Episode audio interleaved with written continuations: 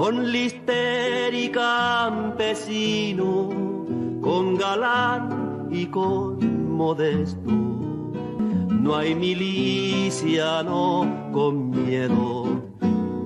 Anda, jaleo, jaleo, ya se acabó el alboroto y vamos al tiroteo, y vamos al tiroteo. Anda, jaleo, jaleo, ya se acabó el alboroto y vamos al tiroteo, y vamos al tiroteo.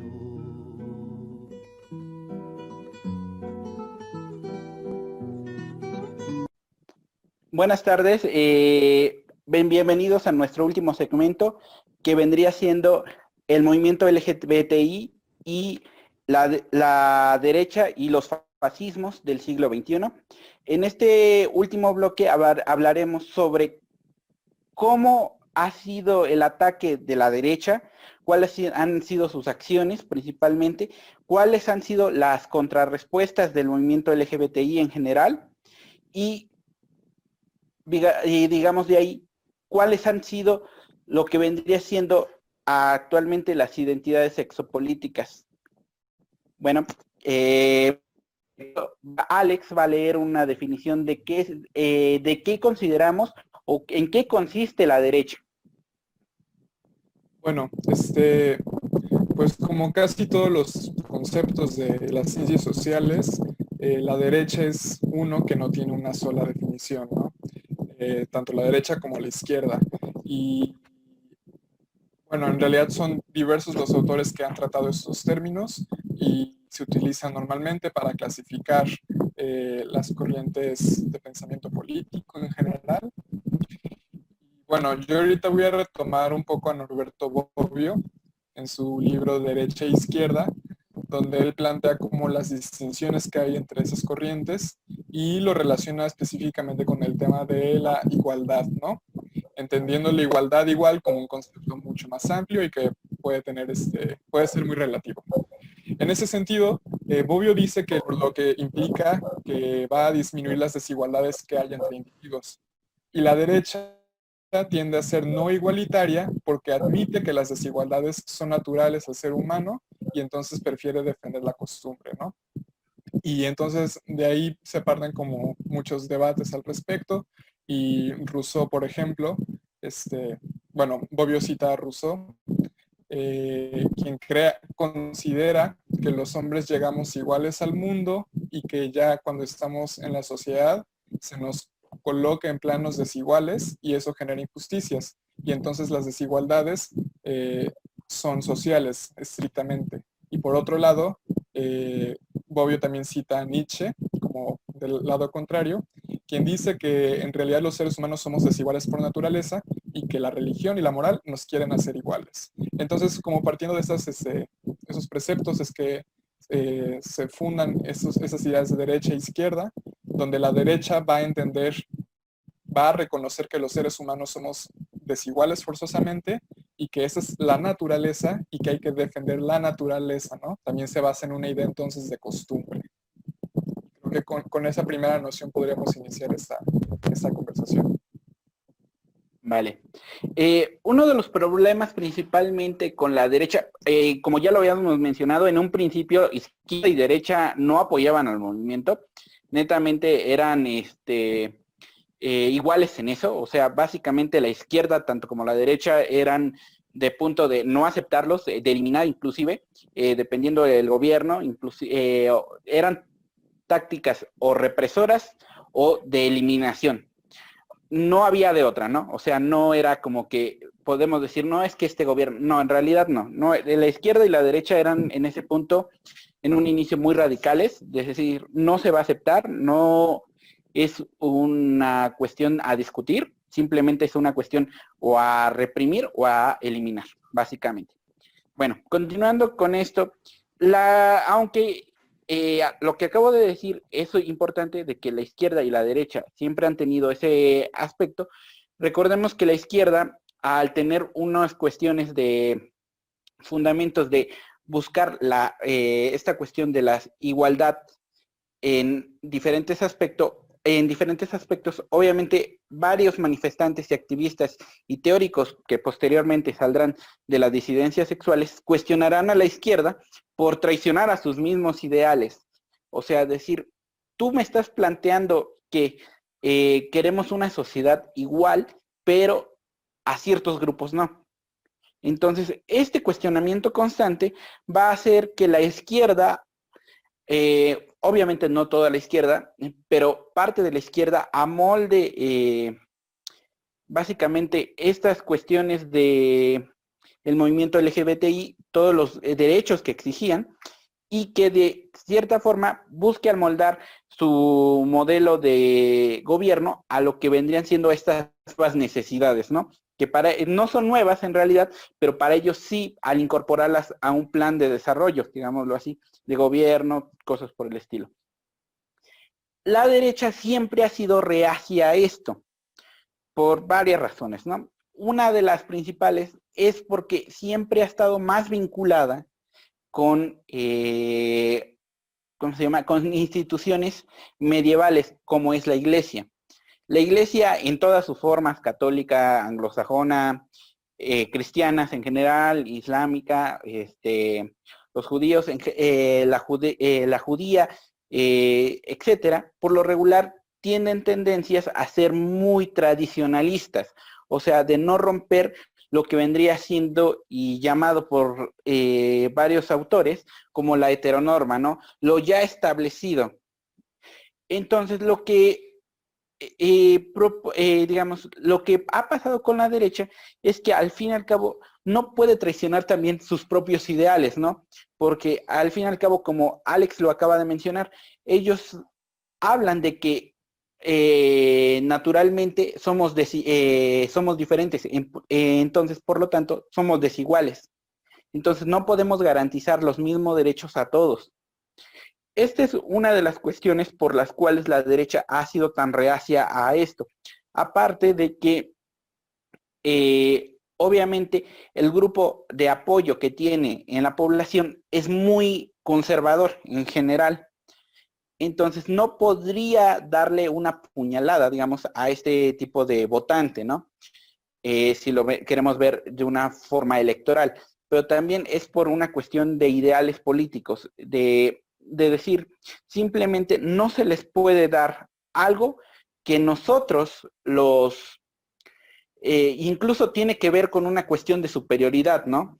Tanto moral como económica, como física, de decir, es que ellos son los este, de la periferia y nosotros somos los privilegiados.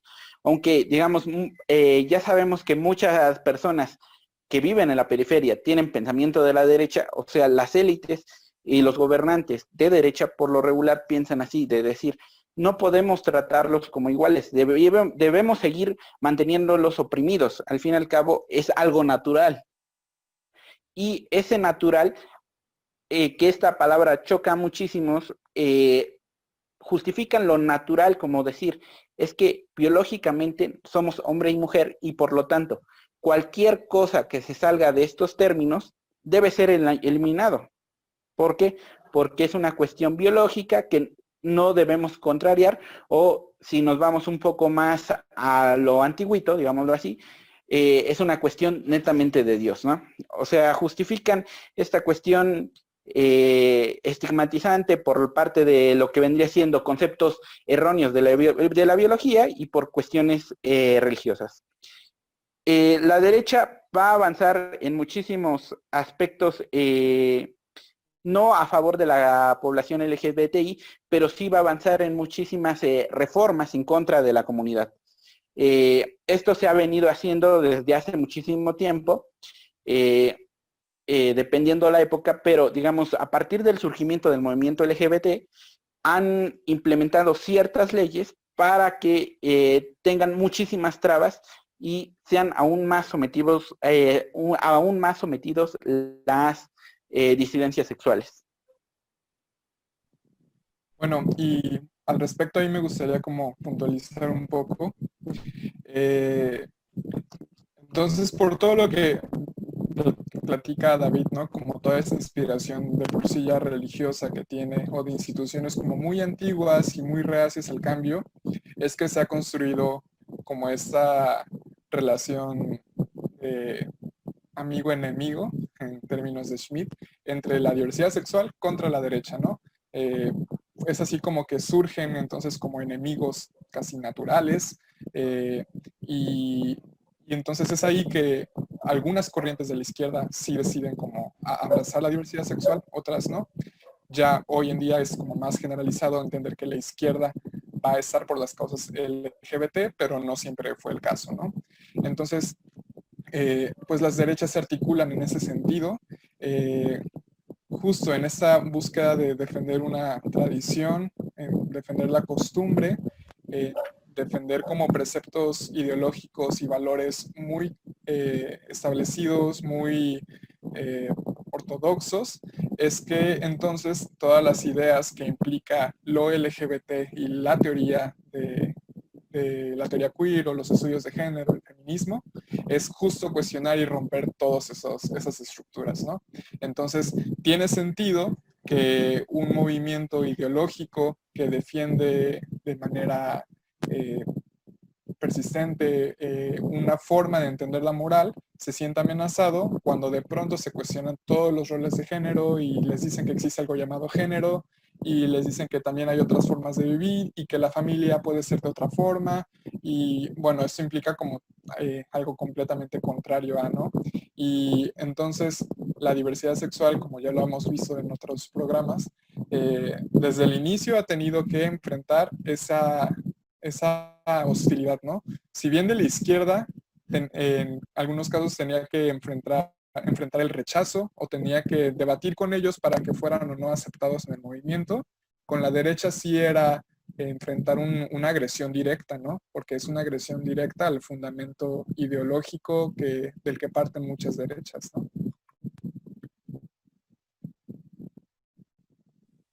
Sí, definitivamente la derecha eh, no ha sido, eh, por decirlo de alguna forma, eh, tan siquiera ha tenido esta cuestión de poder dialogar con ellos. O sea, ellos de plano dicen no. O sea, la izquierda, a pesar de sus deficiencias, a pesar de sus muchas contradicciones dentro de la misma izquierda, sí se ha prestado al diálogo, ¿no? Principalmente cuando no es gobernante. La izquierda al no, al no gobernar te presta más al diálogo que ya siendo gobernante, ¿no? Eso lo hemos visto muchísimo. Pero eh, es importante esta cuestión de la izquierda porque al fin y al cabo eh, se plantea inclusive cuando se empieza a consolidar esta cuestión del movimiento LGBTI, dice, pues es que sí es importante hacer las marchas y, eh, ¿cómo se llama?, luchar por nuestros derechos, pero también hay que ir ganando espacios, ¿no? Entonces, esta cuestión del debate de que se tenía que abrir la izquierda a luchar por los derechos LGBT, LGBTI, eh, va a tener sus primeras este, grandes triunfos en diferentes países y en diferentes momentos, como ya lo habíamos mencionado anteriormente, ¿no? Eh, definitivamente aquí en México, por ejemplo, uno de los partidos de izquierda hasta hace unos años, eh, que ya se podría debatir si el PRD actualmente es de izquierda o no, pero definitivamente el PRD en sus primeros momentos sí, jugaba con la izquierda, inclusive tenía ya una agenda muy determinada de a favor de los derechos LGBTI,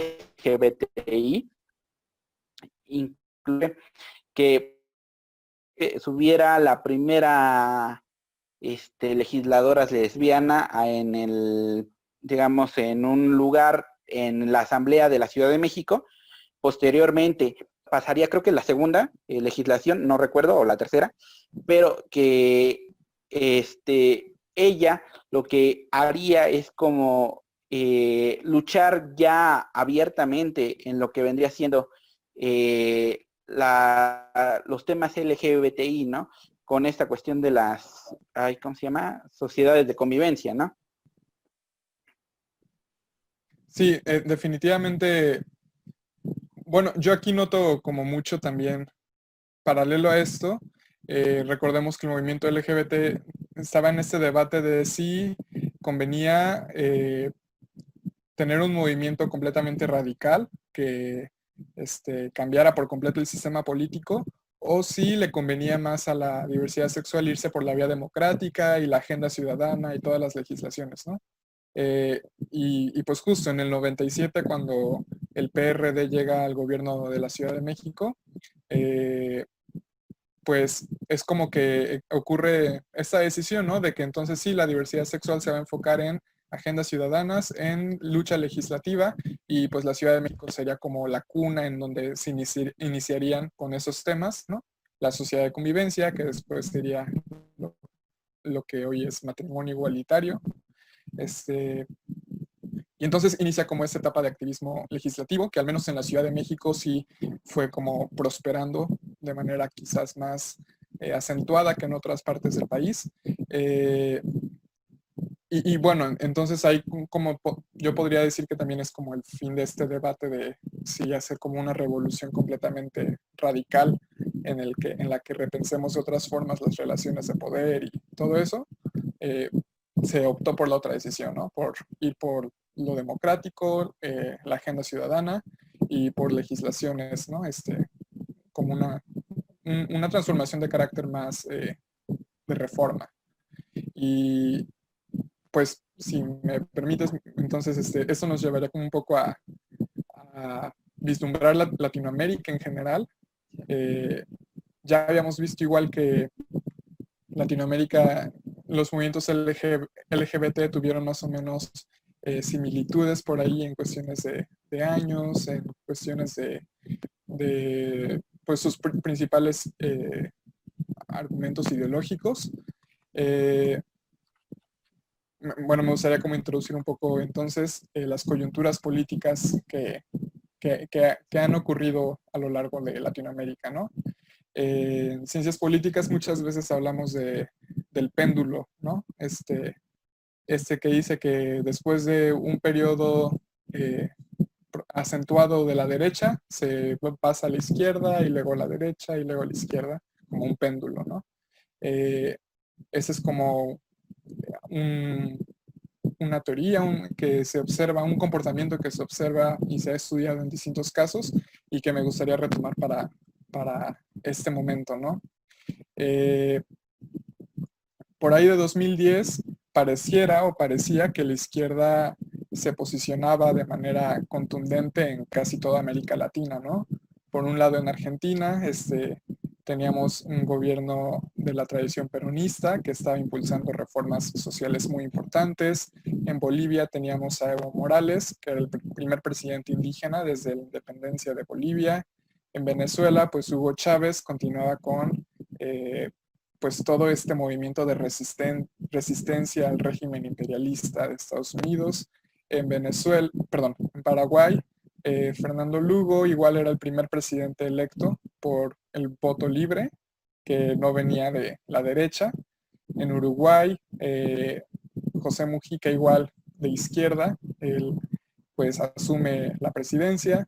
En Ecuador, Rafael Correa igual mantenía su gobierno.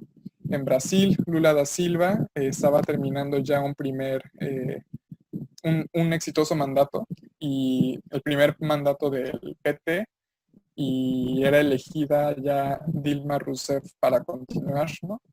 Y en Nicaragua teníamos el, a Daniel Ortega eh, del Frente Sandinista, ¿no?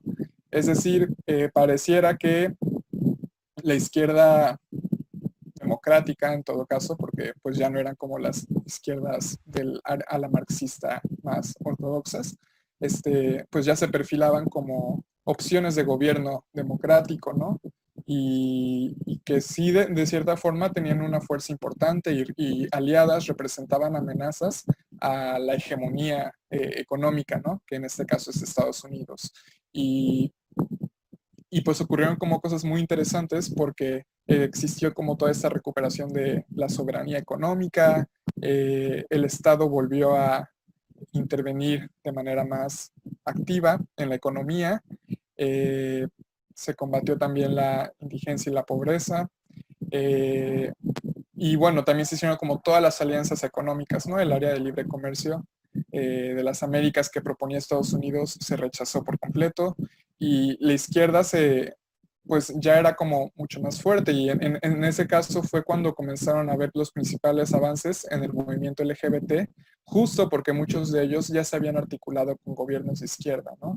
Entonces, por ejemplo, el caso de Brasil, bajo el mandato de Lula, es como muy representativo eh, en ese sentido. Y, bueno, era como el, primer lado hacia la izquierda. Y no sé si te gustaría agregar algo ahorita, David. Eh, como hablamos en la anterior, ¿cómo se llama? En la una de las sesiones anteriores, cuando hablábamos de esta nueva ola de la izquierda, eh, principalmente eh, a partir de la entrada al poder de Hugo Chávez en 2000, no me acuerdo en qué año, exactamente qué año, pero a partir de la entrada de Hugo Chávez al poder, habrá una, la llamada ola rosa, que entrará en todos los, gobiernos de izquierda en América principalmente, aparte de Daniel Ortega, abrirá un punto de esperanza. Obviamente hay sus excepciones y sus asegúnes. Por ejemplo, es muy clara esta cuestión de que, eh, ¿cómo se llamaba el presidente de Ecuador? ¿Cómo se llamaba? Mm, este, el, ay, no me acuerdo. El que va antes de Lenin Moreno.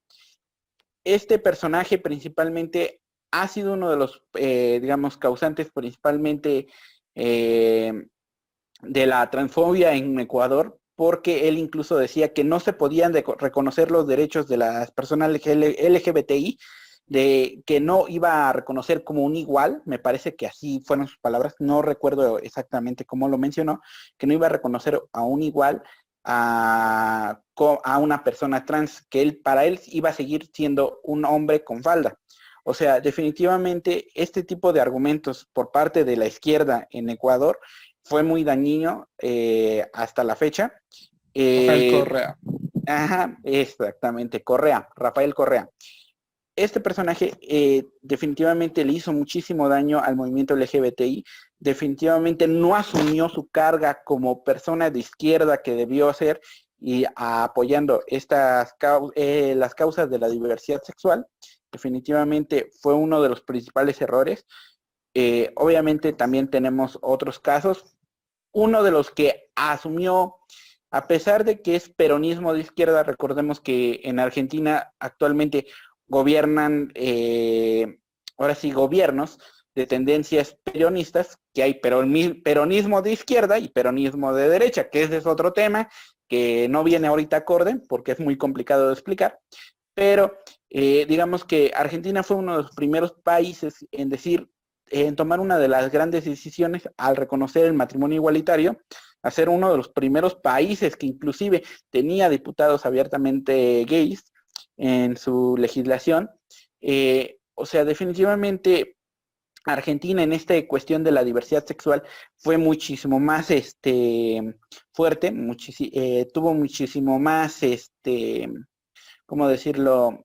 le dio muchísimo más importancia a la diversidad sexual que otras izquierdas en, los demás países de Latinoamérica. Eh, pero eh, definitivamente la izquierda en Latinoamérica, esta de la ola rosa, sí vino a hacer un cambio social, vino a eh, ¿cómo se llama?, a cambiar muchísimas de las cosas que venían estructuralmente mal en estos países principalmente.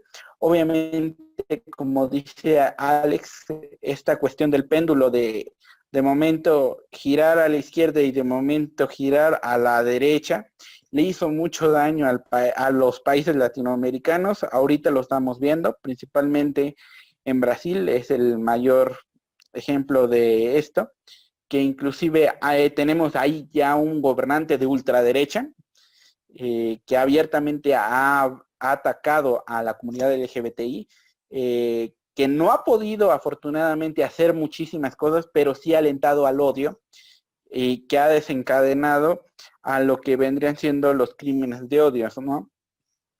Inclusive, por ejemplo, uno de los eh, voy a citar a Héctor Domínguez, eh, autor de Latinoamérica Queer, que él menciona que las estigmatizaciones y, y discriminaciones motivan identidades políticas en resistencia.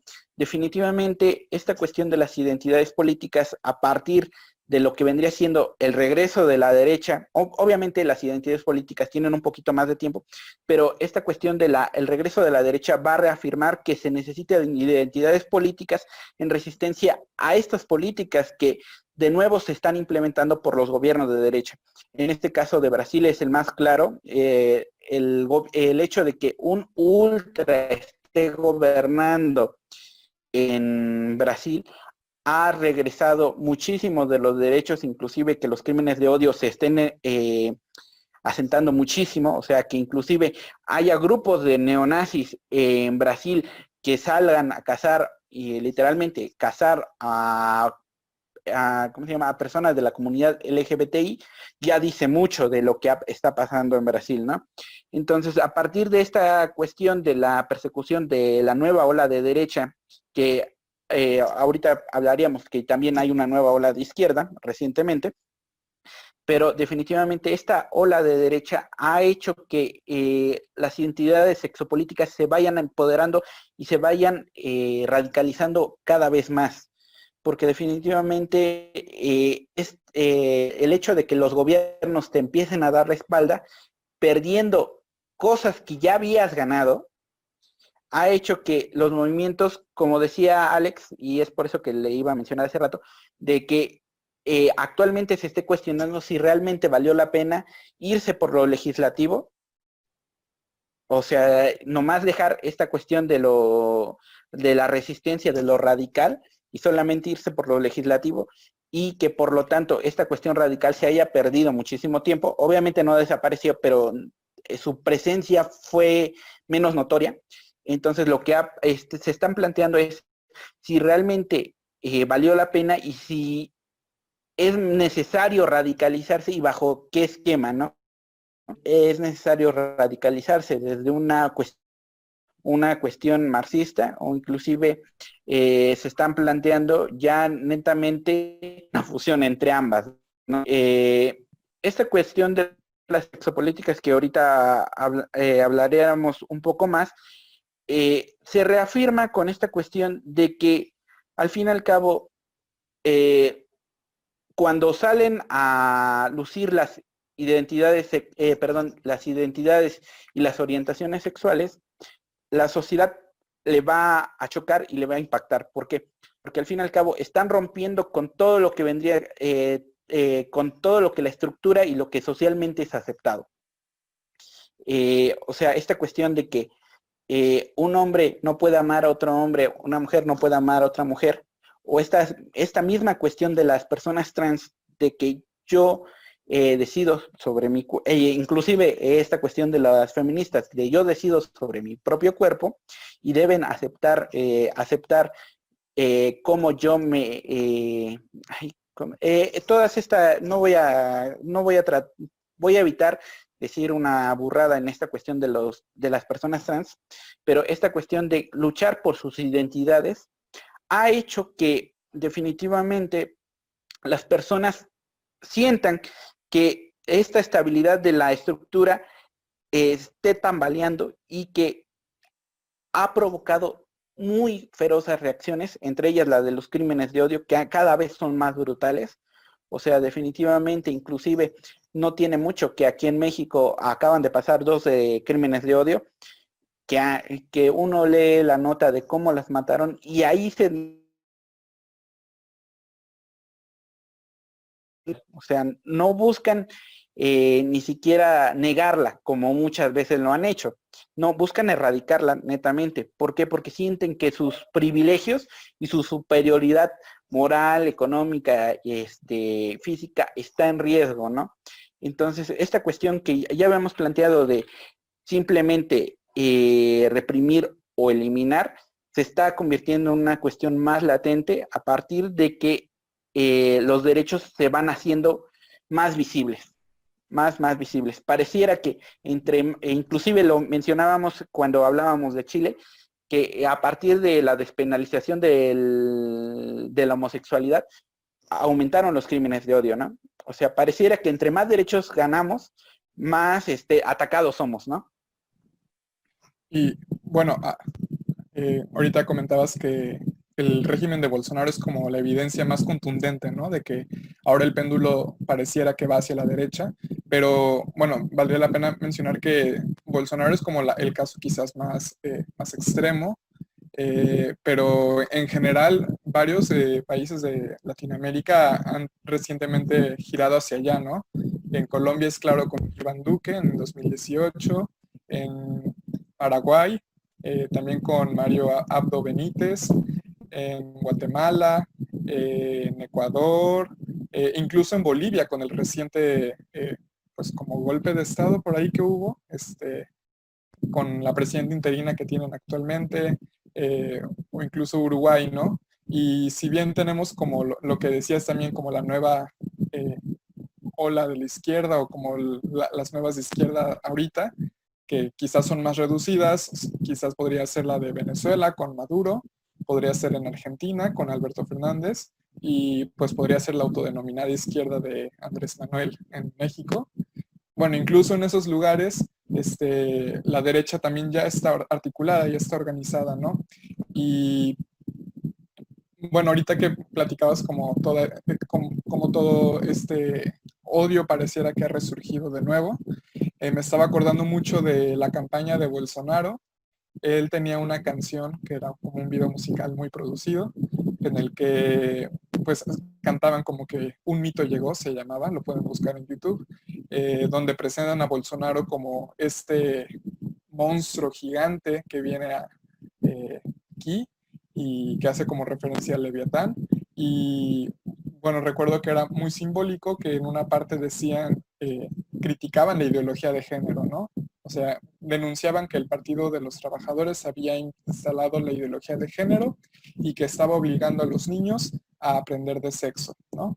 Y, entonces eh, hay una parte en la que un niño dice este, que él no va, no va a aprender esas cosas porque él es niño y se va a convertir en un hombre, ¿no? Como haciendo la, la sátira y la mofa de todas las identidades sexogenéricas diversas que hay, ¿no? Entonces, es también ver cómo la derecha ha comenzado a instalar estos discursos, estos conceptos, estas palabras que se instalan en absolutamente todos los movimientos de derecha en Latinoamérica. Es decir, pensemos también en cuántas veces no usan el término ideología de género el Frente Nacional por la Familia, ¿no? Eh, o incluso este, también como toda esta mofa a las identidades trans, eh, al matrimonio igualitario, a la feminidad, ¿no? En general, cómo va surgiendo toda, toda esta crítica. Y creo que eso nos lleva entonces a nuevamente lo que ya, ya apuntaba David, si fue realmente una buena idea haber elegido la vía democrática, eh, si valió la pena como articularse por ahí y también preguntarnos si la agenda ciudadana que ahorita se está luchando es realmente lo que necesita toda la diversidad sexual o si es únicamente lo que está buscando cierta parte de la población LGBT, ¿no? Y aquí me refiero un poco como a, cómo muchas veces se le critica al movimiento LGBT de ser clasista por buscar únicamente cuestiones que parecieran más como que tendrían que ir en segunda instancia, ¿no? O sea, sí, el matrimonio igualitario pareciera que es importante para algunas personas, pero, hey, recordemos que están matando gente por ser quien es, ¿no? Entonces, este, es aquí que también surgen como las críticas a lo LGBT, a lo gay, a, este discurso que ya hoy es más que nada un mercado y es capital y donde entonces emergen otras disidencias sexuales. Pues justo por eso surge la, el cuestionamiento al movimiento LGBT que ese entonces era el dominante, ¿no? Que eh, justo se proponía articularse con gobiernos o desde la sociedad civil incidir en la cuestión legislativa eh, por cuestiones muy específicas y quizás muy limitadas, ¿no? Entonces, eh, de aquí, pues surgen como muchos cuestionamientos desde la academia, pero también cabe resaltar que desde las comunidades, desde pues sí, la vivencia propia, la disidencia a lo LGBT incluso es mucho más antigua de lo que pensamos. Muchas veces. Eh, formas que incluso tal vez no se ajustan dentro del modelo más occidental de entender el género y la sexualidad. Y pues que vienen aquí justo, a, quedan como crítica perfecta para entender eh, pues un poco el cómo se queda la, la, población LGBT ante este panorama en que la derecha puede fácilmente tomar otra vez el gobierno y que como estamos en un régimen democrático, fácilmente se pueden cambiar legislaciones que vulneren los derechos de la diversidad sexual, ¿no? Eh, nos estamos topando con ese escenario porque al final de cuentas pareciera que ese es el, juego de la democracia eh, occidental como la conocemos y representativa además, eh, que no, es del todo popular. y bueno, entonces surgen como estas otras preguntas, estas otras propuestas y como sobre todo estas otras críticas, ¿no? Críticas a la teoría queer más estadounidense y europea, eh, críticas a los activismos eh, LGBT más capitalistas, críticas a las representaciones más blancas o blanqueadas de, lo LGBT y, que pues quizás tienen poca representatividad o que tienen pues sí una visión muy limitada de lo que tendrían que ser las necesidades de la población LGBT. Sí, definitivamente eh, la comunidad LGBT eh, ha tenido esta cuestión de, eh, inclusive desde un principio cuando empezó esta cuestión de la lucha legislativa, había este cuestionamiento constante si realmente era el verdadero o más, camino más viable ah, para obtener todos los derechos, ¿no?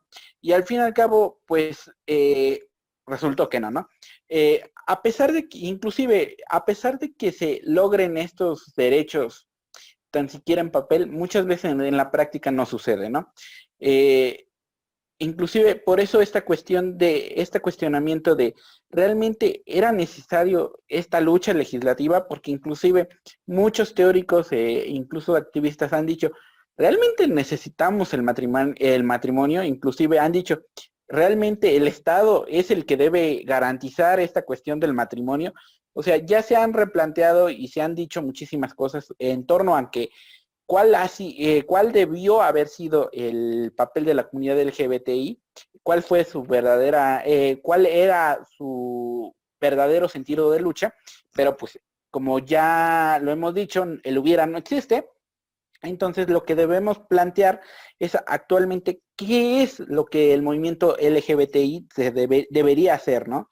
O sea, por esta cuestión de que el, el regreso de las derechas, como lo había dicho, y de las ultraderechas, aunque yo mencionaba el ejemplo más eh, eh, claro, es Bolsonaro, que al fin y al cabo es el que ahorita tiene el poder, eh, pero recordemos que la ultra siempre ha estado presente y la derecha, eh, la ultraderecha y la derecha ANE siempre ha estado presente y nunca se van a borrar básicamente, al menos que hagamos, haya un cambio estructural muy fuerte, pero pues hasta ahí todavía hay, puede existir inclusive en Cuba. Recordemos que a pesar de la revolución y todo, hay mucho sentido de derecha en la en Cuba, pero bueno, ya no me estoy saliendo del tema pero realmente, inclusive, eh, como decía Alex, esta cuestión del Frente Nacional por la Familia que tiene más de nacional, social, eh, ¿cómo se llama? De, de nazi que de otra cosa, que eh, recordemos de agrupaciones, al fin y al cabo,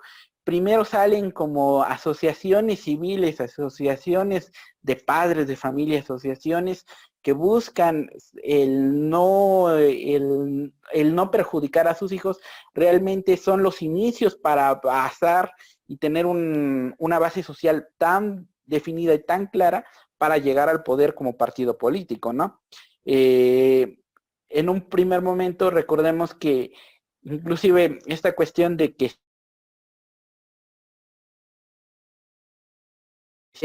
derecha o ultraderecha que se puede debatir, ahorita no estamos como para eso, eh, ha representado siempre eh, y ha tenido ciertos vínculos con el Frente Nacional por la Familia, eh, o no a la derecha, definitivamente él sí apoyó a estos grupos que inclusive cuando se aprueba el matrimonio igualitario, en la Ciudad de México, él pone una acción de inconstitucional e inconstitucionalidad por, a la Suprema Corte de Justicia de la Nación por parte de la PGR en ese momento, que dice uno, ¿qué tiene que ver la PGR con los derechos de la diversidad sexual? Pero bueno, él la mete de este sentido para tratar de evitar el avance de la, legislación en la Ciudad de México. Afortunadamente eh, se la tumban, o sea, no pasa y se aprueba el matrimonio igualitario en la Ciudad de México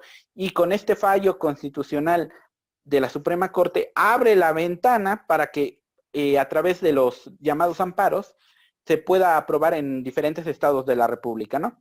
Eh, pero bueno, eso pasará muchos años después esta cuestión de que efectivamente la ultraderecha siempre está latente en todos los gobiernos, ya sean de derecha o de izquierda, ya sea a través de partidos políticos o asociaciones civiles, eh, definitivamente es algo que se debe estar previendo y es algo que nos debe alarmar, ¿no?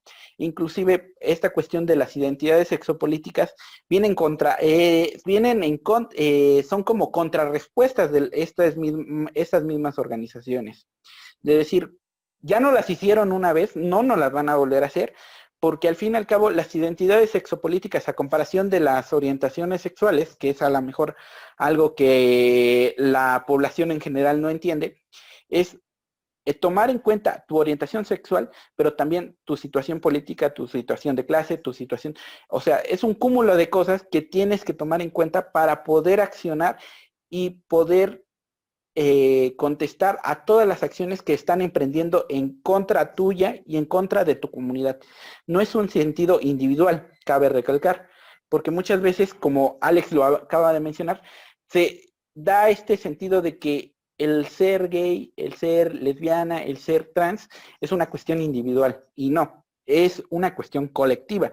Al fin y al cabo, todos los derechos se han ganado por una cuestión colectiva, no por una cuestión individual, ¿no? Pero esta cuestión del capitalismo, de que te quiere como individuo, ha hecho que inclusive, como dice Alex, esta cuestión del capitalismo rosa sea implementada, ¿no? Inclusive eh, Héctor Domínguez eh, en su libro eh, Latinoamérica Queer dice, es que actualmente hay dos caminos. O te metes en esta vida gay, que es cumples con ciertos, este, ciertas palomitas que te vamos a poner, cumples con cierto cuerpo, cumples con cierta imagen, compras ciertas cosas, vives de cierta manera, te comportas de cierta manera y te damos una pseudo aceptación o simplemente te utilizamos como chivo expiatorio y te, eh, ¿cómo se llama? O te, eh, o te reprimimos o te eliminamos netamente. Este, este, tipo de posturas ha hecho que las identidades sexopolíticas sean cada vez más importantes, ¿no? Porque al fin y al cabo, eh, tomar en cuenta la clase, la, raza y tu orientación sexual va a definir una mejor postura y unos mejores este, lineamientos para saber qué hacer, ¿no? Inclusive, eh, muchos, por ejemplo, critican si el término queer es hegemónico o no. Esta cuestión viene por posturas de coloniales, principalmente decir, nosotros, nosotros rechazamos todo lo europeo, ¿no? De decir, nosotros tenemos que ah, formar nuestra propia nuestro propio pensamiento de colonial y de ahí eh, hacer una crítica para poder por fin eh, ser iguales, ¿no? O otros plantean que la teoría queer en realidad, a pesar de que está muy blanqueada, tiene sus eh, cosas buenas. O sea, inclusive esta cuestión de lo queer no, no está bien definida, es muy ¿cómo decirlo? Tanto muy grande como muy voluble, o sea, puede significar una cosa para una persona como otra cosa para otra persona, ¿no? Pero definitivamente eh, esta, esta, respuesta de las identidades sexopolíticas eh, debe ser considerada por la comunidad LGBTI, que muy individual, como lo acaba de mencionar, es muy individualista, o sea, no existe este sentido de comunidad, inclusive por eso varios activistas eh, mencionan que somos, somos todo menos comunidad, ¿no? Por este sentido de que muchas veces solamente me preocupo de, ay, pues mataron a este chico, pero pues mientras no me maten a mí, todo está bien, ¿no? O sea, no, mientras no me hagan nada a mí, todo está bien. Y ese sentido debe erradicarse, ¿no? Debemos, debemos ser empáticos con lo que pasa con nuestros eh, compañeros de lucha, con, eh, con, nuestros hermanos, si lo queremos ver con un sentido un poco más religioso, con lo que alguna vez nosotros luchamos, ¿no? Que son prejuicios, que son, eh, ¿cómo se llama? que son discriminaciones, que son todo esto que nos hace daño como comunidad LGBTI, ¿no? al fin y al cabo, la derecha va a seguir existiendo. es muy difícil que de, una se elimine. Entonces considero yo que las identidades sexopolíticas sí son una opción viable. No es todo lo que se debería hacer, definitivamente, pero sí es una opción viable para poder hacer algo de lo que actualmente la derecha y ultra están haciendo. Bueno, y justo como a, partir de eso, pues surgen como varias propuestas. Eh, sí hay como trabajo teórico y también práctico al respecto. Eh, y bueno, me gustaría compartir un poco un, texto que me pasó David para esta sesión, que habla sobre la teoría queer comunista, eh, basándose en Evald Ilienkov y Alexander Suvorov, eh, que pues es una teoría que escriben en Kirguistán, que es justo uno de los países ex miembros de la Unión Soviética eh, más leales a Rusia y que tienen una de las políticas y prácticas más severas en contra de las poblaciones LGBT. Eh, entonces surge esta idea de, de combinar la teoría queer con el comunismo y pues presentan como algo pues que a mi parecer fue como muy interesante. Tampoco digo que es algo que se tiene que copiar y pegar para Latinoamérica, desde luego que no, pero que pues sí nos dan como idea de cómo la construcción de ciertas identidades políticas, eh, como la son en su caso, como lo fue en algún momento la palabra gay, que hoy tal vez ya no, ya no, ya perdió un poco ese sentido político y se volvió más comercial, pero cómo estas construcciones eh, pueden llevar a formas de organización muy interesantes, ¿no? Lo que planteaban esos autores, bueno, los, los autores de ese artículo sobre la teoría queer comunista, eh, es que pareciera que el objetivo principal del movimiento LGBT es la normalización de la diversidad, ¿no? Es decir, eh, pareciera que el objetivo es que todos entendamos el ser gay o el ser mujer trans o el ser bisexual o el ser eh, lo que sea, travesti, como algo normal y ya, ¿no? ¿Y cómo se logra la, la normalización? Ellos plantean que la normalización se logra cuando tú resaltas las similitudes y cuando matizas las diferencias. ¿Qué quiere decir esto? Para que a mí me acepten como hombre gay, yo voy a presentarme como, vean que tú y yo nos parecemos en que los dos queremos eh, encontrar el amor y ser felices para siempre, ¿no? Y el amor en una pareja monógama, este, eh, muy con matrimonio y todo. Entonces, eh, ahí ya estamos como, yo, yo estoy diciendo que somos muy parecidos en algo y que la única diferencia es que a mí me gustan los hombres y a ti te gustan las mujeres, ¿no? Y, y entonces pareciera que nos queremos únicamente adherir a, los, las formas de relacionarse ya establecidas, más hegemónicas, y, es ahí donde entra la, crítica un poco a la teoría queer, ¿no? Que al menos la idea queer eh, es un poco lo contrario, ¿no? Es este, vamos a exaltar la diferencia para demostrar entonces que al final, pues, eh, eso es como lo que nos representa como seres humanos, ¿no? Y, se trata como de, pues sí, e, e, de evidenciar, ¿no? Este, tal vez quizá en un sentido más performático lo, lo plantea la teoría queer, pero, pero bueno, va más o menos por ahí. Y entonces lo que dicen estos autores es que se puede integrar la teoría queer con el comunismo para generar una serie de movilizaciones que contemplen eh, distintas diferencias y que se presenten como universalidades, ¿no? Es decir, eh, ellos decían que el autor, este autor Ilienkov, trabajaba con sordos ciegos, ¿no? Y decía que como tal el tener una discapacidad no genera problemas en la sociedad, sino que evidencia los problemas de la sociedad. Y algo parecido ocurre con la diversidad sexual.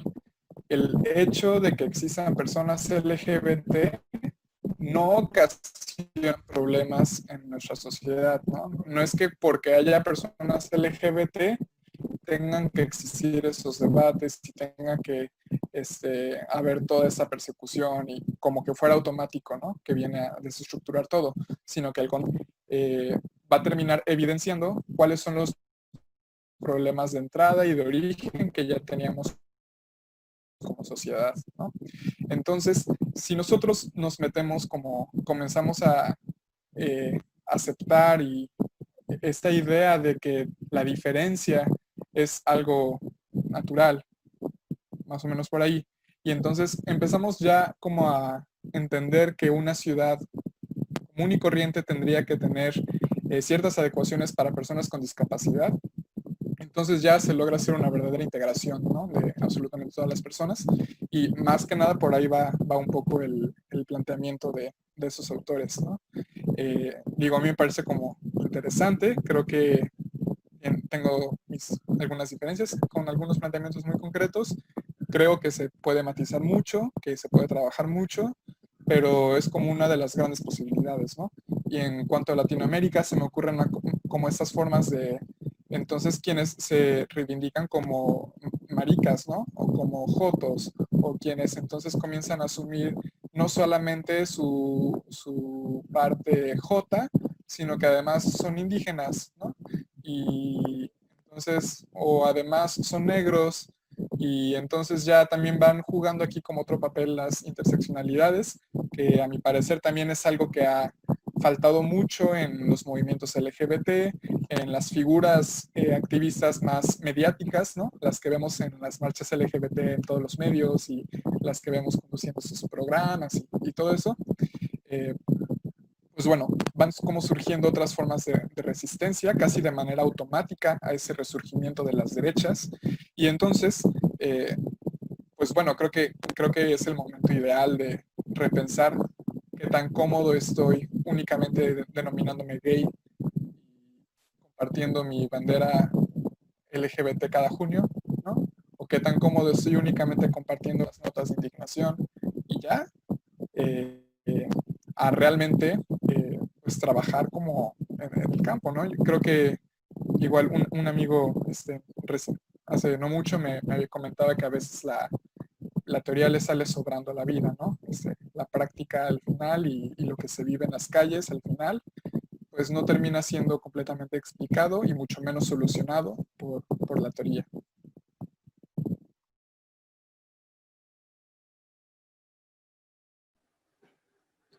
Este, definitivamente, eh, como decía Alex, hay veces que la teoría eh, se oye bonita y todo, inclusive varios activistas eh, han cuestionado si realmente hay una teoría única y que realmente funcione del todo. En realidad yo siento que no.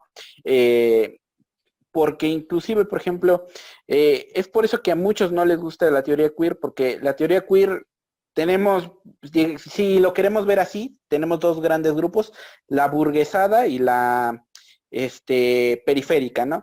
La periférica tiene mejores cuestionamientos, mejores planteamientos, definitivamente para mi gusto, eh, porque la burguesada básicamente te, dice que ser gay es bien bonito y aparte eh, definitivamente lo que, una de las cosas que más se le cuestiona es que te mencionan, es que hay que deconstruir esta cuestión, que es deconstruir también es un término medio, eso que bien medio me molesta. Eh, hay que deconstruir nuestros, nuestras corporalidades, hay que convertirnos en algo que no sea ni hombre ni mujer, ¿no? O sea, inclusive este tipo de cuestión de ser queer, ¿no? en la corporalidad. Porque te dices, entonces, ¿quién puede ser queer, no? Porque al fin y al cabo, no todos tenemos el acceso para tener esta, este cuerpo idílico que llaman queer, ¿no? Eh, este tipo de ropa que se ya, le, podemos denominar queer, ¿no?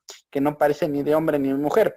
Porque al fin y al cabo, yo puedo decir, no, pues yo quiero eh, autodenominarme queer, adopto esta, esta indumentaria físicamente, a lo mejor eh, con esfuerzos, si es que tengo acceso a alimentación, puedo adoptar cierta dieta, cierta alimentación, pero si yo vivo en la periferia y a mí me llegan a ver con falda, con algún atuendo o alguna indumentaria femenina, me pueden incluso asesinar, ¿no?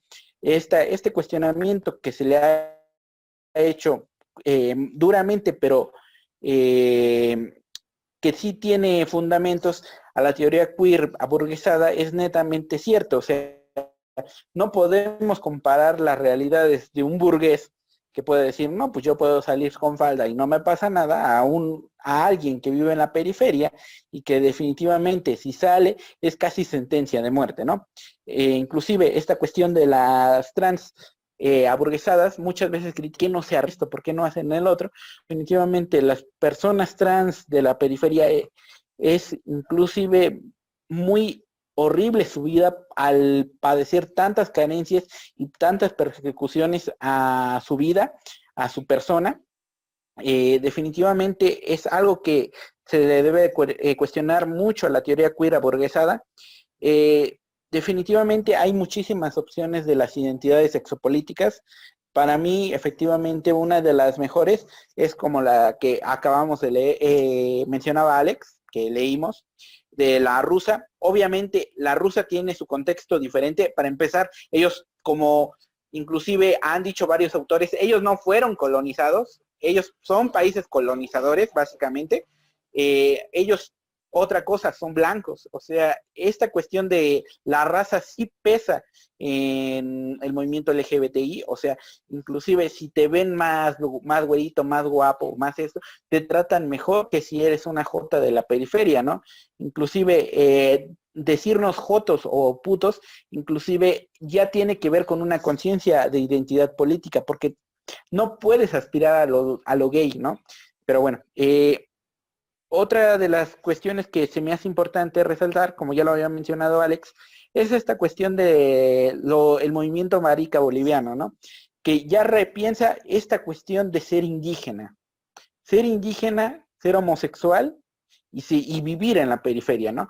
O sea, porque básicamente eh, casi es una ley que si eres indígena, eres automáticamente pobre. O sea, por como vivimos eh, estructuralmente, es casi de ley si eres indígena, eres pobre. O sea, definitivamente la estructura ha sido tan culera con toda la periferia y específicamente con estos grupos más vulnerables que eh, definitivamente han sido arrastrados y tienen otras preocupaciones. Eh, y agregándole el ser homosexual, el ser gay, el ser maricón, el ser este cuilón y en el caso de este movimiento indígena eh, gay aquí en México, eh, ya se agregan otras aristas al problema, ¿no? Entonces, tendríamos que efectivamente repensar nuestra situación como disidencias sexuales o diversidad sexual o como nos queramos autodenominar, pero también, como dice Alex, ser empáticos, ser intersex. Porque decir, es que eh, como a mí me perjudica esto, a todos les perjudica eh, lo mismo, y no es cierto. O sea, definitivamente no es lo mismo vivir efectivamente en, en ser una disidencia sexual en Ecatepec que ser una disidencia sexual en Chiapas. O sea, definitivamente es un contexto totalmente diferente. Hay eh, cosas y factores que se reproducen, son exactamente igual, pero hay otros que no se repiten y que definitivamente ese, ese tipo de, de problemas, debemos ser empáticos y decir, efectivamente, tú no vives en un mismo contexto que el mío, o sea, a lo mejor inclusive yo vivo mejor que tú, eh, eh, reconocer que a veces sí se tiene privilegios, porque a veces decir que tenemos privilegios es como algo muy mal visto, ¿no? O sea, es decir, no es que no, yo debo ser, este, ¿cómo se llama? Eh, em, oh, yo debo ser eh, salirme de todos los parámetros para ser aceptado y hacer una buena teoría. No, definitivamente. Eh, no es lo mismo ser un hombre joto hacer en la periferia, hacer una trans en la periferia. No es lo mismo. O sea, definitivamente un hombre joto en la periferia es más fácil que sobreviva y que le vaya mejor a una persona trans. Incluso en ese caso, no es lo mismo ser hombre joto en la periferia que ser mujer trans, pero si eres Caitlyn Jenner, por ejemplo, ¿no? Ajá, exactamente. O sea, definitivamente eh, esa trans vive muchísimo mejor, ¿no? O sea, no por ser trans también eh, te puede decir vas a vivir mal de por vida. No, también influye tu, eh, tu, tu clase social. O sea, efectivamente, no es lo mismo decir, no, esta trans que vive allá en los Estados Unidos, en la élite básicamente, pues no va a sufrir lo mismo que este un joto que eh, vive eh, en una comunidad indígena, ¿no? No, o sea, definitivamente son cuestiones que debemos tomar en cuenta. O sea, hay veces que nuestros privilegios, analizarlos es muy difícil, es decir, mm, definitivamente no es, no es fácil, no es fácil reconocer un privilegio. Inclusive esta cuestión de la izquierda, a, cuando se le ha votado lo pendejo y decir, es que pues para que se apruebe esta cuestión de un aumento para las eh, para los trabajadores es mejor sacrificar el matrimonio igualitario, por decirlo así, ¿no? Y dices, a ver, cabrón, está bien, dices, es un derecho para todos, pero pues entonces prohibamos el matrimonio para todos, ¿no? O sea, ¿por qué, es, eh, por qué tú quieres sacrificar un derecho que ni siquiera es tuyo? O sea, eso es algo terrible, ¿no? O sea, y me estoy yendo por algo muy, muy a lo mejor muy sencillo, un tema a lo mejor que dices, bueno, pues ¿para qué necesitamos el matrimonio, no?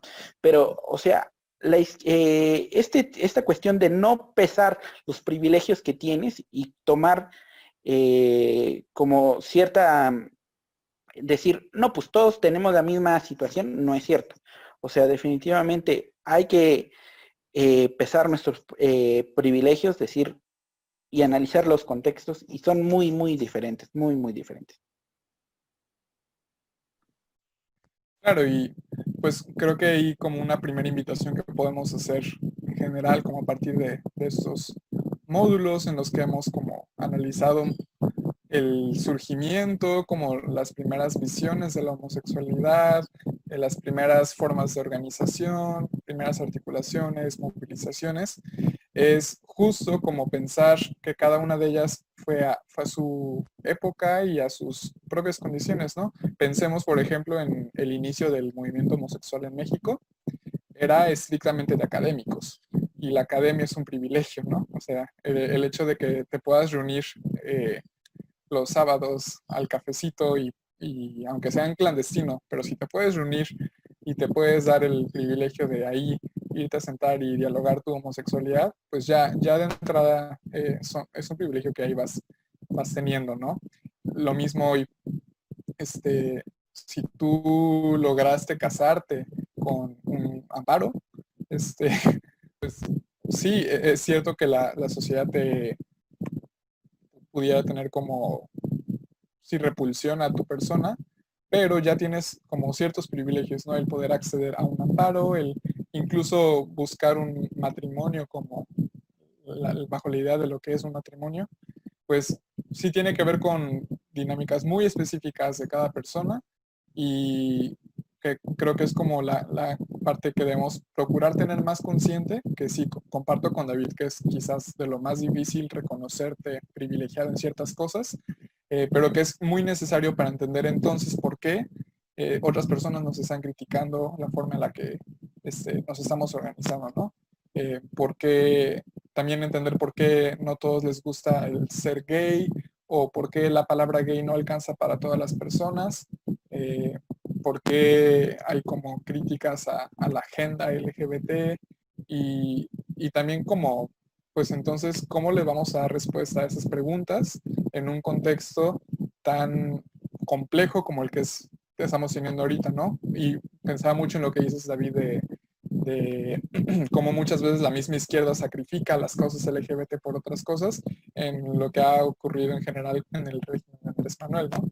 Eh, justo quizás para mantener cierta suerte de legitimidad, de popularidad en, México, este Andrés Manuel prefiere decir, pues el matrimonio eh, se legisla por cada estado, no tiene mucho sentido que yo como presidente eh, presente una iniciativa de reforma nacional, ¿no?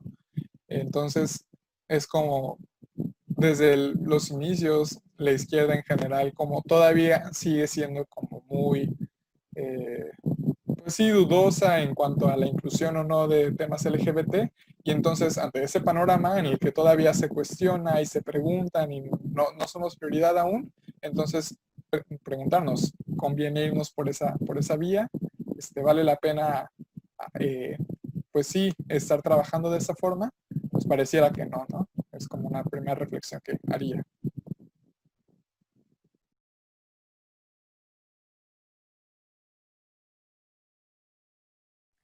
Definitivamente eh, eh, hay mucho que hacer. Eh, definitivamente hay que sentarse y repensarse hay que entender que no estamos, ya estamos en una, en una situación, obviamente no todos, como dice Alex, la academia ya tiene ese privilegio de decir, pues vamos a sentar a reflexionarnos, pero claro, ¿por qué tienes esa oportunidad de sentarse y reflexionar porque ya no tienes un motivo de supervivencia, o sea, ya no eres perseguido de cierta forma.